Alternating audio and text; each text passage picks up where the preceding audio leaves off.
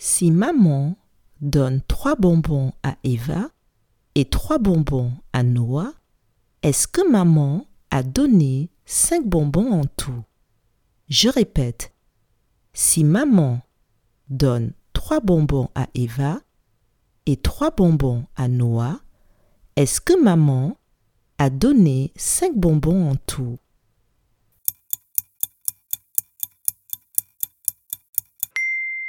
Non, maman n'a pas donné cinq bonbons en tout. Elle a donné six bonbons. Bravo